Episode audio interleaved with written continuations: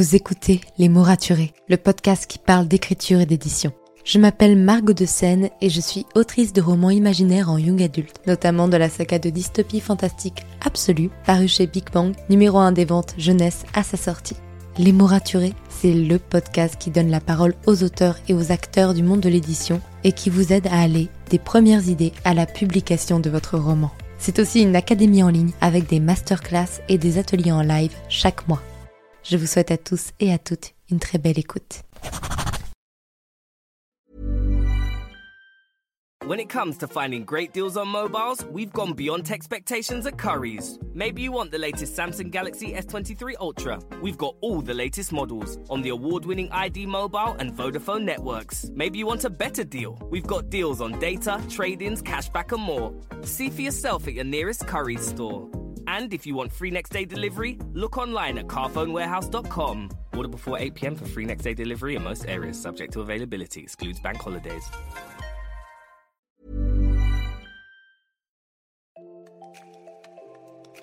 Bienvenue sur Les mots raturés, le podcast qui parle d'écriture et d'entrepreneuriat. Je m'appelle Margot de Seine, étudiante en marketing passionnée par l'écriture depuis l'âge de 10 ans. Dans ce podcast, je vous aide à écrire votre roman en vous partageant mon expérience et celle de formidables auteurs entrepreneurs. Pour recevoir des conseils chaque mardi matin, inscrivez-vous à la newsletter via l'adresse dans les notes de l'épisode. En attendant, prenez votre boisson préférée, mettez-vous à votre aise et bonne écoute. Hey, je suis ravie de vous retrouver pour ce nouvel épisode de podcast et pour cette reprise des interviews, donc première interview du mois de septembre. Et je suis trop trop contente de reprendre ce format car c'est un format que j'adore, qui met parfois plus de temps à tourner, parce qu'il faut trouver euh, des plannings, en fait, des créneaux horaires qui, qui conviennent à tout le monde. Mais sachez que je vous prépare quelque chose de fou pour la fin du mois de septembre et que j'espère pouvoir faire ça très régulièrement, mais j'en reparlerai un peu plus tard. Aujourd'hui, j'ai l'immense privilège et beaucoup de plaisir à accueillir Safia Gourari. Alors, si vous ne la connaissez pas, Safia, elle est entrepreneur, notamment via son podcast Build Yourself et euh, sa formation autour de l'entrepreneuriat et notamment de la création de podcasts. Et il se trouve que là, pour la fin août 2022, elle vient de publier son premier livre de non-fiction sur la création de podcasts. Donc j'étais vraiment heureuse de pouvoir l'accueillir sur ce podcast, sur cet épisode, pour qu'elle nous dise comment ça s'est passé pour elle, l'écriture d'un roman de non-fiction, notamment quand on n'a jamais écrit de sa vie et qu'on se retrouve d'un coup à devoir écrire un livre complet c'était super de pouvoir écouter son expérience là-dessus et j'espère que ça pourrait vous aider, vous, à vous lancer dans l'écriture de non-fiction si vous hésitez encore sur le sujet. Je vous laisse tous les liens de Safia dans les notes de l'épisode si vous êtes un peu curieux de savoir voilà comment se passe son compte Instagram, où trouver son livre, son podcast. Sur ce, je vous souhaite une très très belle écoute. Bonjour Safia. Salut Margot. Tu n'imagines pas comme je suis contente de te recevoir. Voilà, parce que Safia et moi, on, discute un peu de temps en temps sur les réseaux et j'ai suivi une de ses formations. Mais surtout, c'est en grande partie grâce à elle que je me suis mise au podcast parce que écouté ses podcasts relativement tôt et elle m'a fait découvrir l'amour du podcast parce que je faisais de la radio avant et je connaissais très très mal ce milieu. Et c'est notamment un, grâce à ces podcasts que je me suis dit, je vais me lancer dans les mots raturés. Donc je pense que vous pouviez tous la remercier car c'est grâce à elle qu'on est un peu ici. Bah, merci beaucoup. Bah, de rien, merci à toi.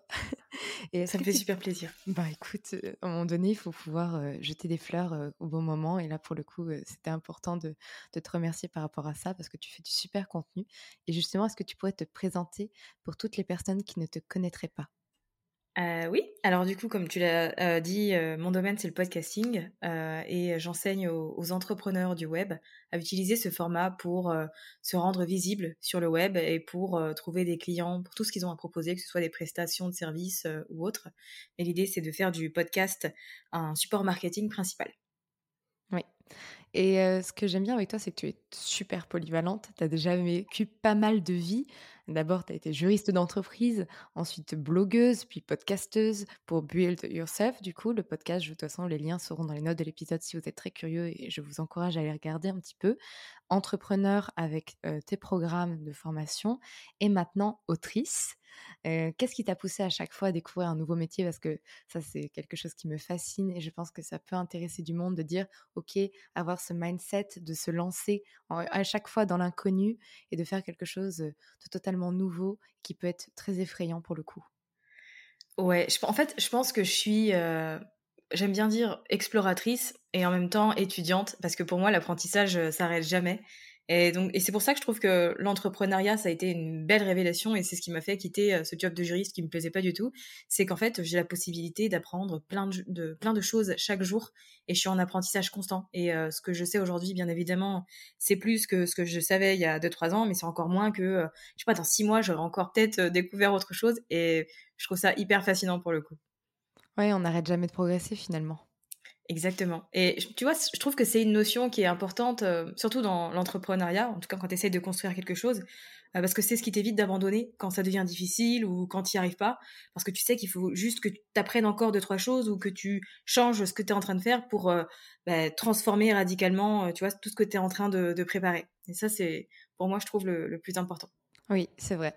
Et se dire que voilà, on, on est en vie tant qu'on apprend à partir du moment où on stagne, finalement, c'est là où on commence à, régresser un peu. Il faut pas avoir peur de, se lancer.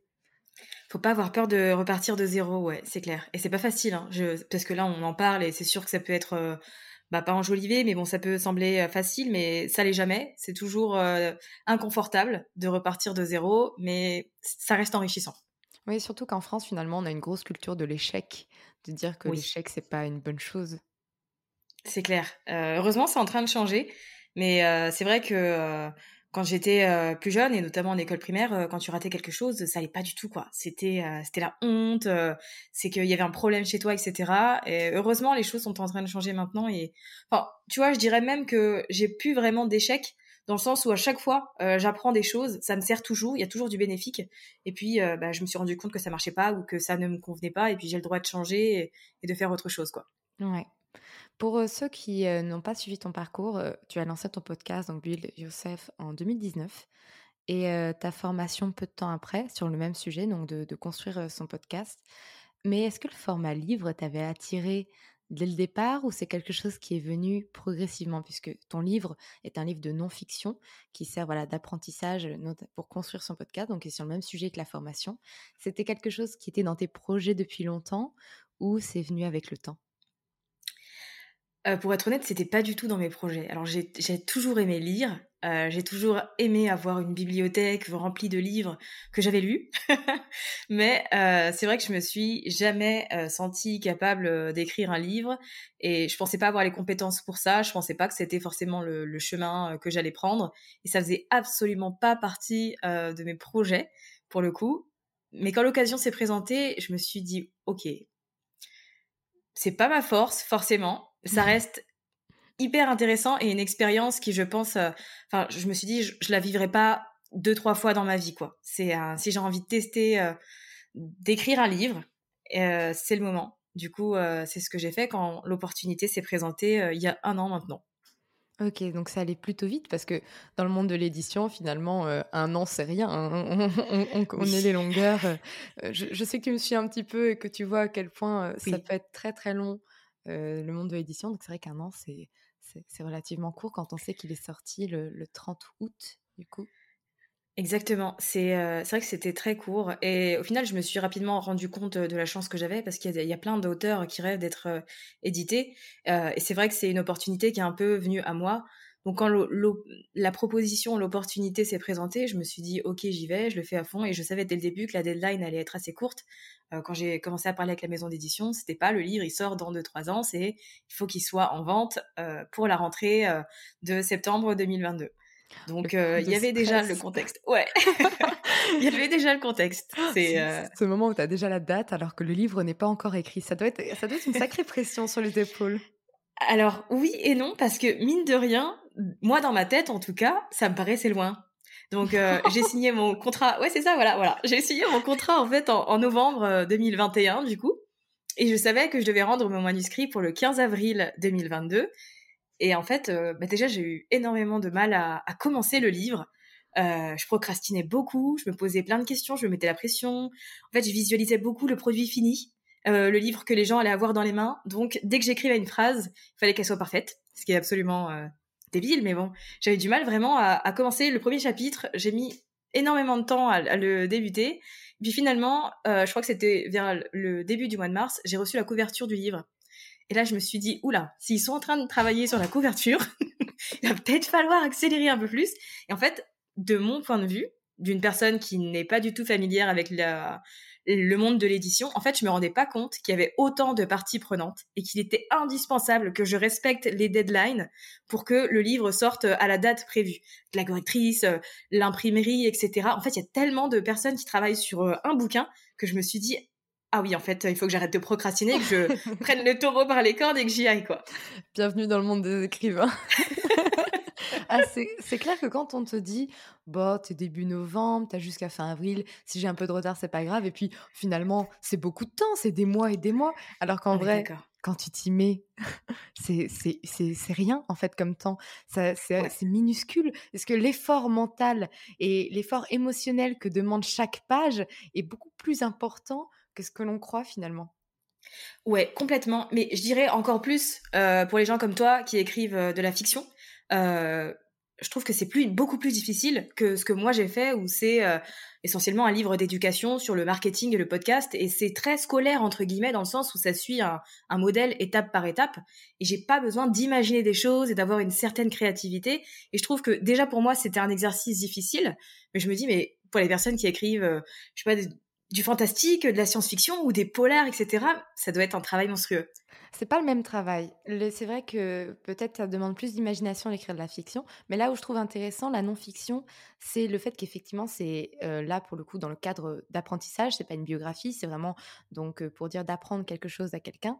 Donc il faut un certain sens de la pédagogie que tu heureusement tu as déjà, on le sait grâce à tes formations et à tes podcasts, mais aussi de la structure. Ça doit être compréhensible et d'ailleurs on va en parler un petit peu après de dire ouais, oh là là, est-ce que ta maison d'édition t'a aidé sur ça? Mais avant de continuer parce que ça c'est quelque chose je fais ça avec tous les auteurs donc tu vas passer par là. Est-ce que tu veux bien me pitcher ton roman et ton livre plutôt? Parce que je pense pas qu'on puisse parler de roman comme c'est de la non-fiction, mais ton livre, est-ce que tu peux me le pitcher et me le vendre là comme ça? Parce que tu vas devoir le faire souvent, donc je, je t'entraîne. c'est un très bon exercice puisque je n'y ai pas du tout réfléchi, je n'ai pas travaillé là-dessus, donc je vais y aller. Your Podcast est un livre qui s'adresse aux entrepreneurs du digital et qui leur enseigne à gagner en visibilité et à faire connaître euh, leur euh, activité grâce au podcast et donc à le placer comme euh, outil marketing et pas juste comme un, passe-temps ou une petite émission, mais à vraiment en faire une force pour un, business. D'accord. Donc, s'il y a plusieurs étapes, j'imagine, ça commence à partir de, de, la réflexion autour du podcast et ça, fait, ça suit toutes les étapes comme dans ton programme? Euh, c'est un peu l'idée, oui, euh, dans le sens où effectivement il y a toute la réflexion autour euh, du concept même. il y a, je dirais même qu'il y a même le avant et surtout l'aspect, comme je m'adresse à des entrepreneurs, pour moi c'était important de poser les fondations un peu business de tout ça parce que c'est ce qui va donner le ton au podcast et la direction, etc. Quand on lance un podcast pour son activité, on a un objectif qui est assez précis. Donc effectivement, il y avait tout ce travail de conceptualisation, tout l'aspect créativité ensuite, l'aspect production de son contenu, lancement du podcast, euh, promotion de celui-ci et enfin les différentes de monétisation qui se présentent. Donc effectivement, c'est vraiment tout un cheminement. Et l'idée, c'était ça quand j'ai pensé ce livre, c'est que j'ai mis des petites pages d'exercices où les gens peuvent écrire dedans parce que je voulais qu'il soit vraiment comme un compagnon que les gens puissent avoir dans leur sac et euh, sur lequel ils peuvent travailler euh, voilà, pendant des semaines ou des jours, ou peu importe. Mais l'idée, c'était vraiment d'avoir un, espèce de, cahier d'exercices, quoi bah, tu vois, tu dis que c'est pas c'est moins difficile que la fiction, mais je pense que c'est totalement autre chose, que c'est pas comparable en fait. C'est les mêmes émotions ressenties, c'est-à-dire du stress, de l'envie de procrastiner, la frustration parfois, mais ça demande un exercice mental qui est totalement autre que d'écrire de la fiction. Hein. Regarde, de ce que tu me dis, c'est très carré, c'est très cadré, et euh, c'est bah, ça demande quelque chose de, de plus aussi là-dessus. Oui, après, ouais. Je pense que mon avis, mon opinion euh, là-dessus est biaisée puisque je, naturellement, en fait, euh, je compartimente beaucoup les choses et je, tout est toujours structuré dans ma tête euh, pour que je puisse les assimiler et les transmettre plus facilement. Donc, je pense que mon opinion est un peu biaisée, mais c'est vrai que après, le fait que j'ai une formation sur le sujet m'a aussi, m'a aussi beaucoup aidé. Au final, ça m'a donné une espèce de feuille de route pour ce livre. D'ailleurs, j'ai une question là-dessus. Voilà, c'était à la base, c'était une formation, c'était un programme en ligne qui était majoritairement fait de vidéos, si je ne me trompe pas. Comment on passe de d'un format voilà, de formation à celui de livre? Est-ce que tu as ressenti une différence dans la manière d'écrire les étapes et dans la manière de transmettre l'information? Euh, oui, parce que je suis une personne très synthétique euh, et donc pour la, formation, c'était assez simple en soi. Euh, tu veux faire telle chose, voilà comment tu fais, et voilà ce que je te conseille et c'est tout. Et en fait, dans le livre, il fallait pas forcément romancer un peu les choses, mais il fallait plus de matière, on va dire. Et d'ailleurs, c'était ma plus grande source de stress et de frustration dans le livre, c'est qu'en fait, j'avais un nombre de pages minimum à remplir dans mon contrat et j'ai eu du mal. Pour être honnête, euh, j'avais du mal à aller jusqu'aux 200 euh, et quelques pages que je devais remplir parce que mon premier jet, qui était déjà euh, assez conséquent pour moi, hein, j'avais tout donné, mais il était loin d'être réglementé, enfin réglementaire à ce que je devais rendre. Donc il y a eu tout un travail de mon côté, de réflexion supplémentaire à me dire comment est-ce que je peux améliorer le contenu et apporter de la matière sans pour autant que ça a créé du, du brouhaha chez les gens et que ben, ce soit que ça reste utile quoi. Donc il y a eu plus de pas de blabla, mais il y a plus de, storytelling, je dirais, et il y a aussi plus de détails euh, que dans la formation, par exemple, où là, le but, c'est vraiment qu'on passe à l'action rapidement. Avec le livre, c'est une sorte d'accompagnement un peu. Oui, il y a plus ce côté raconter une histoire.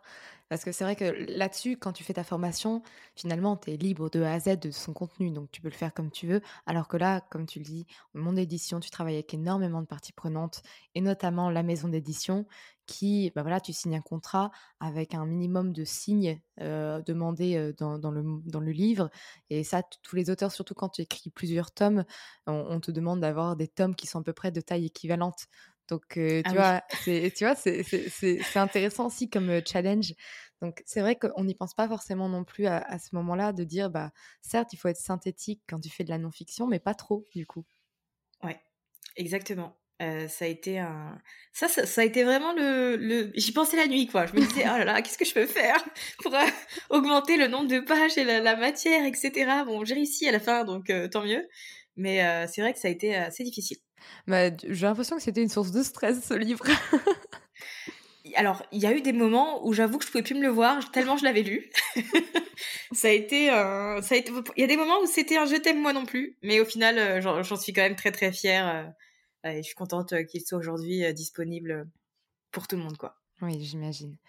Alors toi, tu as une expérience assez singulière parce que bah, voilà, tous ceux qui écoutent le podcast savent que pour 98% des auteurs, elle est peut-être un peu moins, parce qu'il y a des gens qui font de la commande, il faut passer par des services manuscrits pour pouvoir être publié. Toi, ça fait le chemin inverse ce n'est pas toi qui allais vers la maison d'édition, c'est la maison d'édition qui est venue te voir et qui t'a proposé ce projet. Est-ce que tu peux me raconter un peu la chronologie, comment ça s'est passé?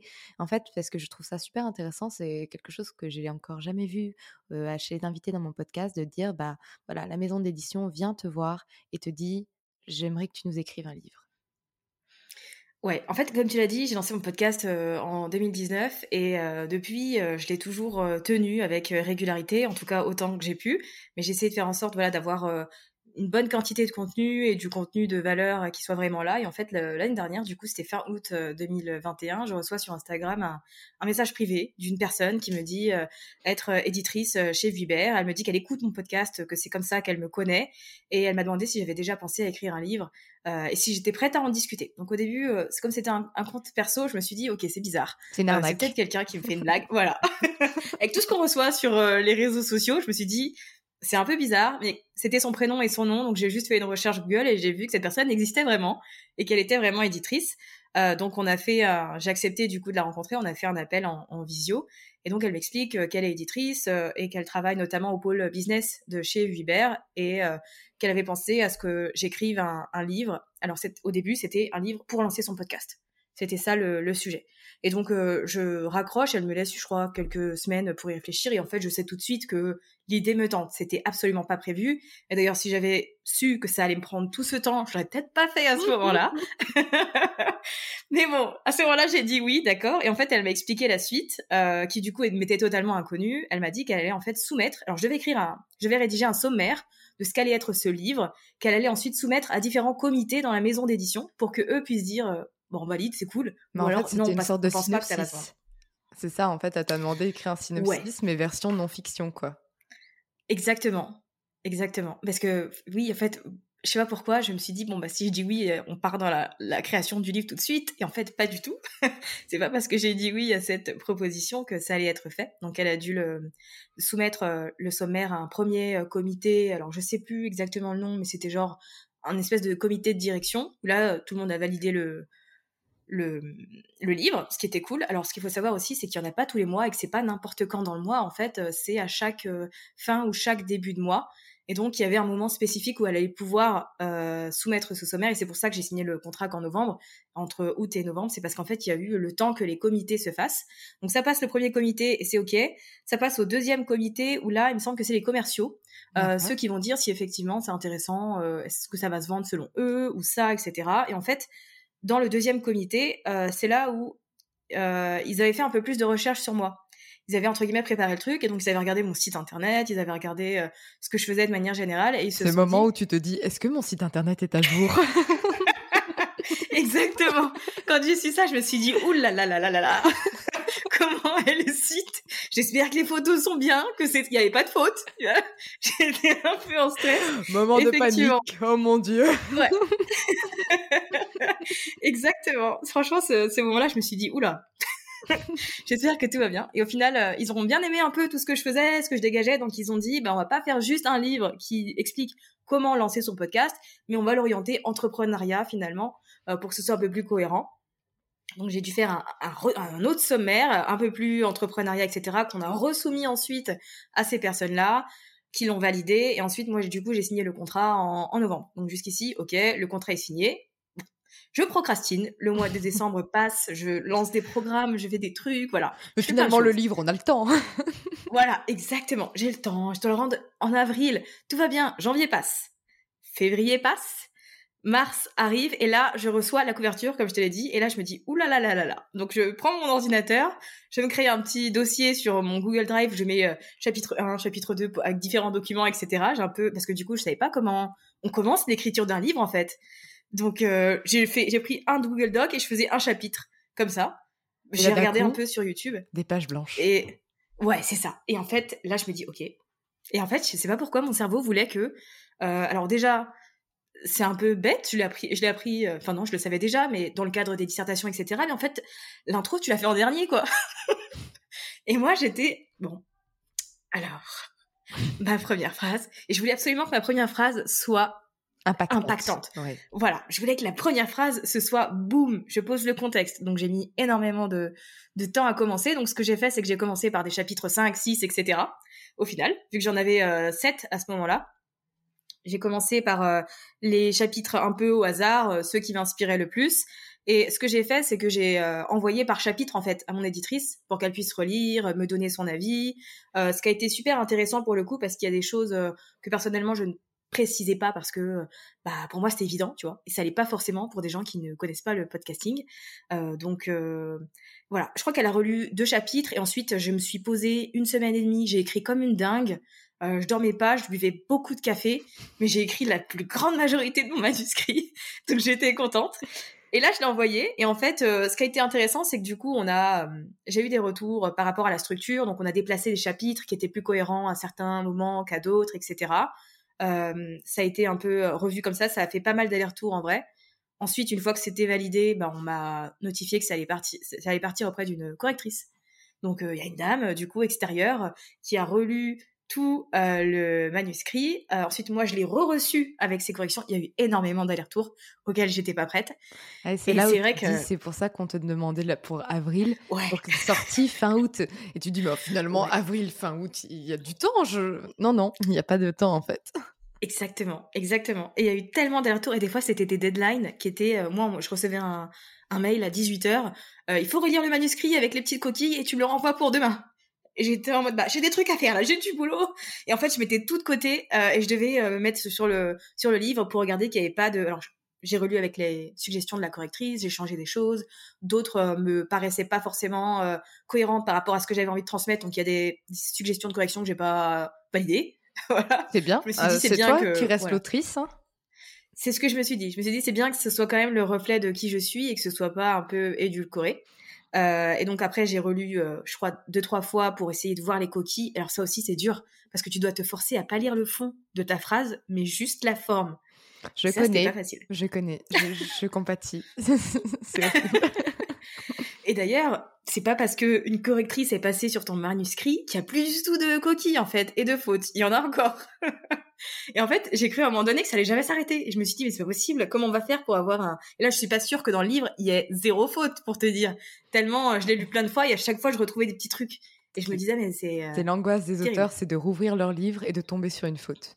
Ça c'est la pire angoisse sur terre, tu vois. Exactement. Et c'est pour ça que je le relis pas. le livre, il est dans la nature. Exactement, je ne l'ouvre pas. Je, regarde la couverture, il est très beau, je suis contente, mais je ne l'ouvre pas, je ne le lis pas parce qu'on sait jamais si je trouve une faute, euh, je serais tellement frustrée. Et au final, euh, il est parti en, euh, je crois que le BAT c'était le 15 juillet, mmh. du coup, après tous ces allers-retours et voilà. Et ensuite sorti le 30 30 août. Moi, je l'ai reçu une semaine avant. Oui, parce que euh entre le BAT et la sortie, il bah, faut faire toutes les impressions, les distributions dans les librairies et tout ça. Donc c'est là où tu te dis, en fait, c'est un an, enfin moins d'un an, puisque tu as signé en novembre. C'est très, très, très, très short. Mais on s'en rend pas compte avant, mais c'est extrêmement court. Ah, c'est euh, incroyable. Le... Ça a été une vraie expérience. J'aime bien dire que jamais été enceinte, mais c'est comme si j'avais accouché, quoi. Ça a pris des mois, c'était dur. Mais je suis contente du résultat. Il y a des moments où t'avais envie de vomir. c'est clair. Il y a des moments où je l'aimais pas, le livre. Il m'énervait un peu, je pouvais plus me le voir. Mais là, ça va, tout va bien. D'ailleurs, tu m'as parlé de la couverture, euh, du fait qu'ils te l'ont envoyé. J'imagine que vous en avez discuté pas mal parce que pour que ça corresponde un peu à ton image business, toi, tu as, un branding qui est quand même assez fort. Tu as des couleurs, tu as, tes photos et j'ai vu que ça correspondait pas mal. Il y a eu une discussion entre toi et eux ou alors ils t'ont proposé direct l'œuvre d'art euh, du coup final Alors en fait, ce qui est cool, c'est que leur idée, c'était quand même que ce soit euh, le reflet de, mon travail. Euh, donc le, titre, par exemple, c'est pas moi qui l'ai choisi. Alors il porte le même nom, le même nom que ma formation. Et moi, au début, je me disais, bah, on va jamais me laisser mettre un titre anglais en fait sur le livre. Donc il va falloir que je réfléchisse à un titre de livre. Et en fait, ils m'ont dit non tout de suite. On va l'appeler Build Your Podcast. On va mettre une petite tagline en français, euh, donc un tremplin pour construire un, un, business rentable. et pour la couverture, l'idée avec la graphiste, du coup, c'est tout de suite, ça a été de reprendre les couleurs de mon branding à moi. Alors, j'ai eu différentes suggestions. Alors, je crois que j'ai eu deux versions de la couverture, mais en soi, il n'y a pas grand chose qui a changé, si ce n'est que les écritures étaient un peu penchées, etc. Moi, je voulais que ce soit droit. Voilà, c'est des, petits détails. Mais honnêtement, ils ont super bien travaillé pour garder mon, ma patte, tu sais, et l'image que je renvoie. Mais du coup, là maintenant, il se passe quoi Maintenant qu'il est sorti et que tout le monde l'a reçu, j'ai vu que tu faisais quelques séances de dédicace parce qu'il y avait eu des précommandes. Ça va le poignet Pas trop douloureux? Euh, ça va, en vérité, je t'avouer que les précommandes, ce qui m'a le plus, entre guillemets, stressé, c'est que je me disais, mais qu'est-ce qu'on écrit dans un livre euh, pour une dédicace? Donc j'ai regardé sur Google, mais Google ne te dit pas ça. Google te dit, suis ta personnalité, utilise le prénom de la personne. Et j'étais en mode, oui, mais j'écris quoi comme phrase? Donc, euh, ça a été, euh, ouais, c'était un exercice intéressant. Encore mais on m'a rassuré, tu vois. ouais, mais tu vois, on m'a dit que la plupart des auteurs, alors il y en a qui certes ont le, ont le, la chat et surtout dans le domaine du, de la science-fiction, etc., où ils font comme si c'est leur personnage qui parle ou euh, ils font des petites références sympas, mais on m'a dit la plupart du temps c'est la même phrase sur tous les livres, donc ça m'a un peu rassuré et je me suis dit bon ça va, ça je peux le faire. Euh, donc on a lancé, en fait si tu veux l'idée c'était que moi j'ai eu le feu vert pour parler du livre le bah, début août au final, à partir du premier, euh, pour pouvoir lancer les précommandes. Et on m'avait prévenu que si euh, je faisais un bon démarrage pour les précommandes, ça allait donner le ton pour euh, les, le stock des différentes librairies et des sites. Donc j'ai mis le paquet sur la com en août. Maintenant le livre est sorti il y a eu un bon nombre euh, de précommandes, notamment sur euh, Amazon. Je sais que c'est pas un site que tout le monde, euh, dont tout le monde raffole, mais en soi, c'est celui qui livre les livres le plus rapidement pour le coup et qui a une disponibilité assez grande. Donc Amazon a pris un, a commandé un grand stock, mais on, m'a bien rappelé que ce n'est pas parce que Amazon a un grand stock que ça veut dire que c'est vendu. C'est juste que voilà, le stock est, est pris. il y a aussi eu un, alors ça, ce qui est intéressant aussi, c'est que j'ai eu un petit problème avec la Fnac. Euh, il y a plein de gens qui ont fait leur précommande, et ce qui était très cool, mais en fait, ils n'ont pas reçu leur livre. Euh, il y a eu un espèce de, problème, euh, dans le sens où, euh, moi, de mon côté, ma maison d'édition me dit on a envoyé les livres partout, et la Fnac dit les livres ne sont pas à la centrale. Donc pendant la précommande et le lancement, j'étais en train de gérer les gens qui me disent je comprends pas, j'ai commandé, j'ai précommandé le livre, on est le euh, je sais pas 7 septembre et je l'ai toujours pas. Et moi je suis moi désolée, je sais pas. Oui, voilà, c'est pas toi qui gères la logistique, mais en même temps c'est un stress supplémentaire aussi. Exactement, truc qui était pas du tout prévu et je me suis dit oula. donc moi je tenais assez rapidement au, courant la maison d'édition et honnêtement ils sont hyper réactifs donc c'est cool. Euh, on est en train de réfléchir à faire une session de dédicace à, Paris. Je dois oh. avouer que c'est cool, mais en même temps, bah en fait, il y a toujours une partie de toi qui a peur et qui, se dit, mais si personne vient, si tu fais ton truc et il y a personne, c'est un peu bizarre, quoi. Alors, Safia, j'aimerais te rassurer sur un point. La plupart des réseauteurs sur les réseaux sociaux ont moins de 10 000 abonnés, d'accord? D'accord? Et eux font des séances de dédicace, il y a des gens qui viennent. Toi, t'en as 50 000. Ce serait quand même vachement étrange que personne ne vienne du tout. Si ça peut te rassurer, vraiment. Ouais, bon, en tout cas, c'est un truc qui est dans ma tête. Et... Ça te rassure pas du tout, je le sens. Non, je, je psychote jusqu'à ce que je vois les gens en vrai. Je pense que je vais me dire, je suis toute seule. Enfin, je vais voir ma famille, ça c'est sûr. Il y aura ma famille, mais euh, voilà. Mais donc, l'idée, euh, voilà, c'est ça. Et après, ce que je trouve intéressant, c'est qu'au final, euh, même si la maison d'édition a un, une maison de relations publiques, mmh pour tout l'aspect presse, c'est vrai que c'est la presse assez traditionnelle. Et c'est cool que je sois bien formée au marketing digital, puisque tout cet aspect-là, en fait, bah heureusement que je le fais, tu vois. Faut que je sois là pour commenter là-dessus, enfin commenter, travailler euh, sur tout cet aspect communication et pas juste laisser ça aux mains de la maison d'édition. Mais tu sais que c'est un vrai problème chez les auteurs euh, là-dessus. Et moi, je suis contente de pouvoir parler un peu de com de temps en temps ici, parce que c'est vrai que la maison d'édition fait son taf en com, mais fait son taf en com en librairie, dans les médias traditionnels et mmh les réseaux sociaux. Ça commence à venir, surtout pour les maisons d'édition à type young adulte, donc qui, qui tapent euh, un public qui est sur TikTok ou Instagram. Eux commencent à prendre le pli de, communiquer là-dessus parce qu'ils voient bien qu'il y a un boom, mais la plupart des maisons d'édition sont super en retard sur ce sujet. Et donc, est-ce que tu pourrais me dire, bah voilà, toi, comment tu as géré ta communication pour la sortie de ton livre? Parce que je pense que ça peut aider des jeunes auteurs qui n'y connaissent rien du tout à ce sujet et qui euh, se demandent qu'est-ce qu'il faut faire en fait pour que un livre marche et soit visible sur les réseaux sociaux. Ouais, en fait, euh, ce que je me suis dit, c'est que euh, personne euh, parlerait aussi bien, il y avait qu'autant de passion de mon livre que moi-même, et que donc c'était important que je j'en parle régulièrement, même si parfois je suis fatiguée ou je suis débordée. En fait, l'idée ça a été de me, je me suis créé une espèce de, plan d'action où je me suis dit dans un premier temps, alors il y a le contenu que moi je peux mettre en ligne, euh, donc sur les réseaux sociaux, en fonction de la façon dont j'ai envie de communiquer. Moi, j'aime bien les reels, par exemple. Donc j'en fais beaucoup, j'en fais aussi, j'en fais sur Insta, j'en fais sur TikTok. Euh, et ensuite, il y a eu aussi, au-delà de tout ce que moi je peux créer sur mon podcast, etc., comme contenu promotionnel, il y a aussi tout l'aspect où faut que je me rende visible à une audience autre que la mienne. Et le meilleur moyen de faire ça, le levier le plus rapide en tout cas, c'est l'audience des autres. Donc en fait, j'ai fait une liste de toutes les personnes qui ont une thématique complémentaire à la mienne, mais pas forcément directe, et dont l'audience pourrait bénéficier de mes compétences. Et donc, je leur ai proposé euh, des lives sur Instagram, euh, des interviews de podcasts, des interviews YouTube, etc., où je me présentais avec euh, différents sujets que je pourrais aborder. et qui seraient intéressants pour leur audience, bien sûr, toujours en gardant en tête le bénéfice qu'auront les gens à me recevoir. Tu sais que c'est pas juste pour moi et pour mon livre, et qu'il y a vraiment cette idée-là. Donc en fait, je me suis fait un petit, une petite liste de ces gens-là, je les ai tous contactés, il y en a qui m'ont dit non, il y en a qui m'ont dit oui. Voilà, je me suis pas formalisée, je me suis dit bah ceux qui me disent oui, euh, j'y vais à fond, je donne le, le maximum et s'ils ont envie d'acheter mon livre, bah tant mieux. Euh, ce que j'ai fait aussi, alors je sais pas si ça va forcément s'adapter au, au roman de fiction, euh, mais c'est que pour ma part, par exemple, pour booster les précommandes, pour donner une bonne raison aux gens de commander le livre avant même sa sortie, j'ai créé des bonus euh, du coup. Et dans mon cas, comme euh, c'est un livre qui parle de podcast, c'était des bonus qui étaient des épisodes de podcast privés, donc euh, pas accessibles à tous et qui expliquaient en gros sur quoi tu te concentres pour atteindre tes premiers 10 000 téléchargements et ensuite passer de 10 000 à 100 000 et de 100 000 à 500 000 téléchargements. Ça, ça a bien marché pour donner une bonne raison aux gens de passer à l'action. Il y a, tu vois, vraiment cette idée de comment est-ce que je peux, moi, faire le travail et surtout activer mon réseau. Euh, il y a pas mal d'événements en, septembre, là. Donc, je contacte des salons, je serai par exemple au salon de la micro-entreprise, etc. En fait, j'essaye de faire en sorte de me rendre visible au maximum, tout en gardant en tête une phrase que m'a dite mon éditrice et que j'ai trouvée très pertinente, qui est le but c'est pas de faire un, best-seller, c'est de faire un long-seller.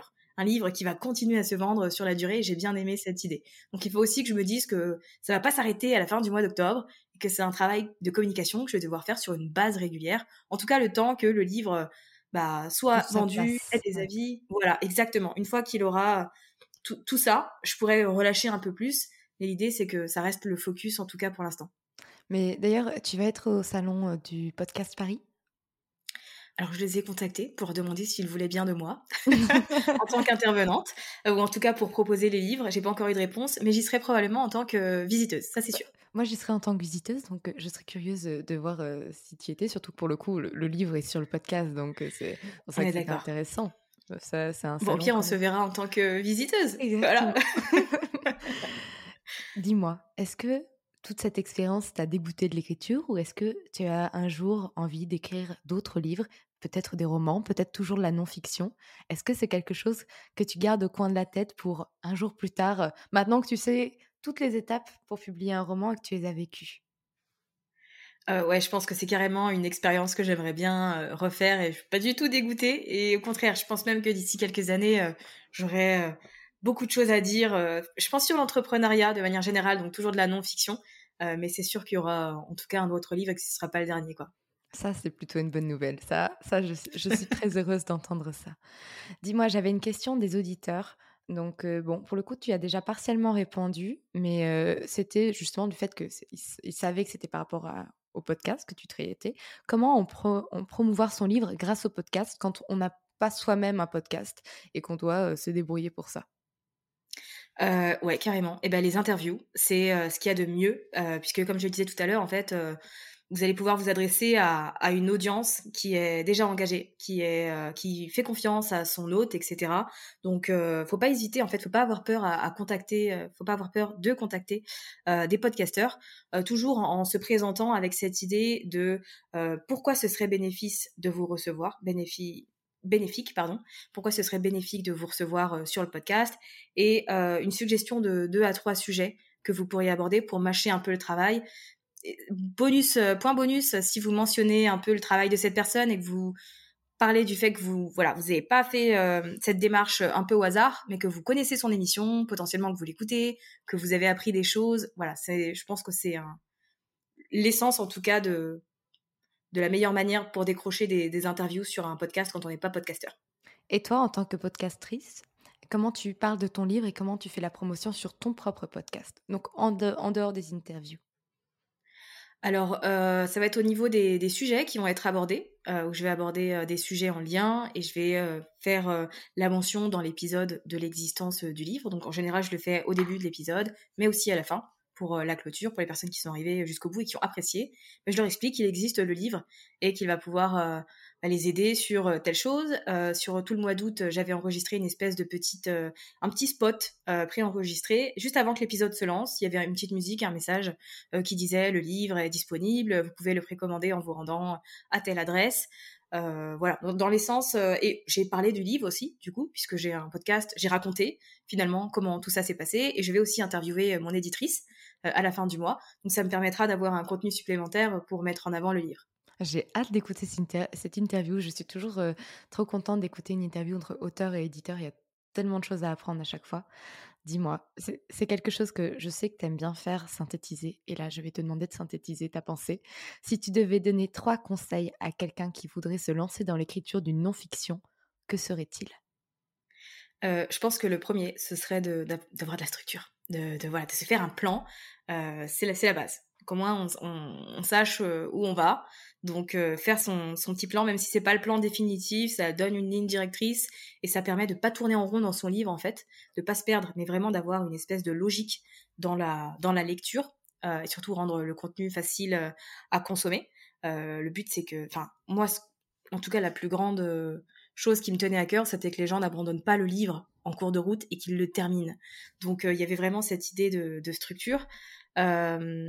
Dans le deuxième euh, conseil, euh, je pense que je dirais qu'il ne faut pas avoir peur de parler de soi.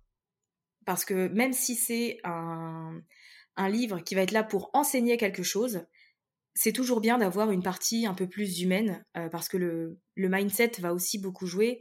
On peut avoir euh, envie, par exemple, de lancer un podcast, mais on va se retenir parce qu'on a peur de certaines choses ou qu'on se sent pas légitime ou ceci, cela. Et le fait d'avoir juste le partage d'un témoignage de quelqu'un qui est passé par là, ça aide. Euh, moi, d'ailleurs, c'est ce que j'ai fait. J'ai parlé de moi dans le livre, mais j'ai aussi fait intervenir euh, d'autres podcasteuses, du coup, pour parler de leur propre expérience. Je trouve que ça apporte de la matière autre que la mienne. Et le troisième conseil que je pourrais donner. Souvent, c'est le troisième le plus dur. ouais, je suis en train de réfléchir et je me dis qu'est-ce qui pourrait être intéressant pour les personnes qui ont envie d'écrire de la non-fiction, de la, de la structure et du fait de parler de soi. Mmh, je pense que ce serait dans la perspective de d'écriture, parce que des livres sur le podcast, il en existe déjà, il n'y en a pas beaucoup, mais il en existe. Et en fait, l'idée, c'est que votre angle d'attaque et votre livre est une perspective assez différente de ce qui existe déjà pour apporter un vent de fraîcheur et surtout qu'on se dise c'est le meilleur livre en fait. Donc faut pas avoir peur de d'être généreux et généreuse dans le contenu et de se dire ma façon de faire est bien, j'ai pas peur de donner parce que j'aurai toujours plein de choses de toute façon à partager et je veux que les gens soient satisfaits quoi. Bah écoute, c'est trois très bons conseils.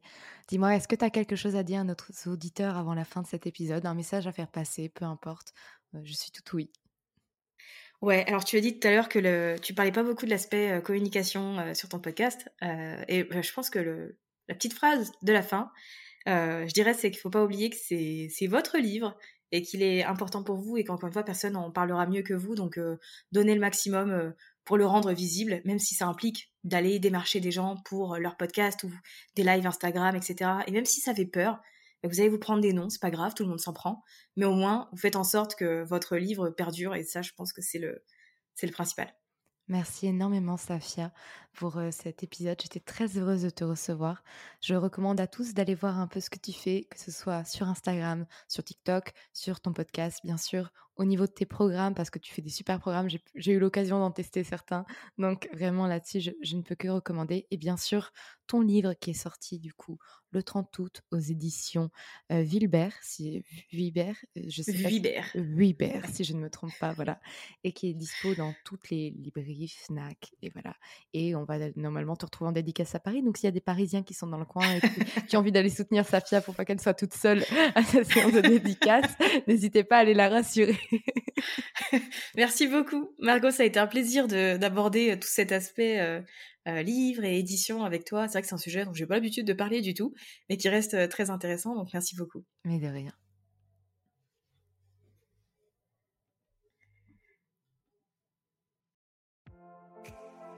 Merci pour votre écoute. Si vous avez apprécié cet épisode, n'hésitez pas à laisser une note et un commentaire sur Apple Podcast à me le faire savoir sur Instagram ou à le partager autour de vous.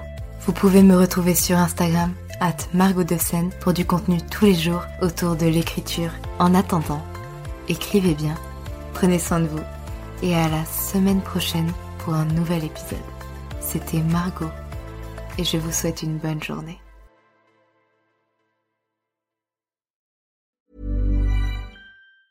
When it comes to finding great deals on mobiles, we've gone beyond expectations at Curry's. Maybe you want the latest Google Pixel 7 Pro. We've got all the latest models on the award winning ID Mobile and Vodafone networks. Maybe you want a better deal. We've got deals on data, trade ins, cashback, and more. See for yourself at your nearest Curry's store. And if you want free next day delivery, look online at carphonewarehouse.com. Order before 8 pm for free next day delivery in most areas, subject to availability, excludes bank holidays.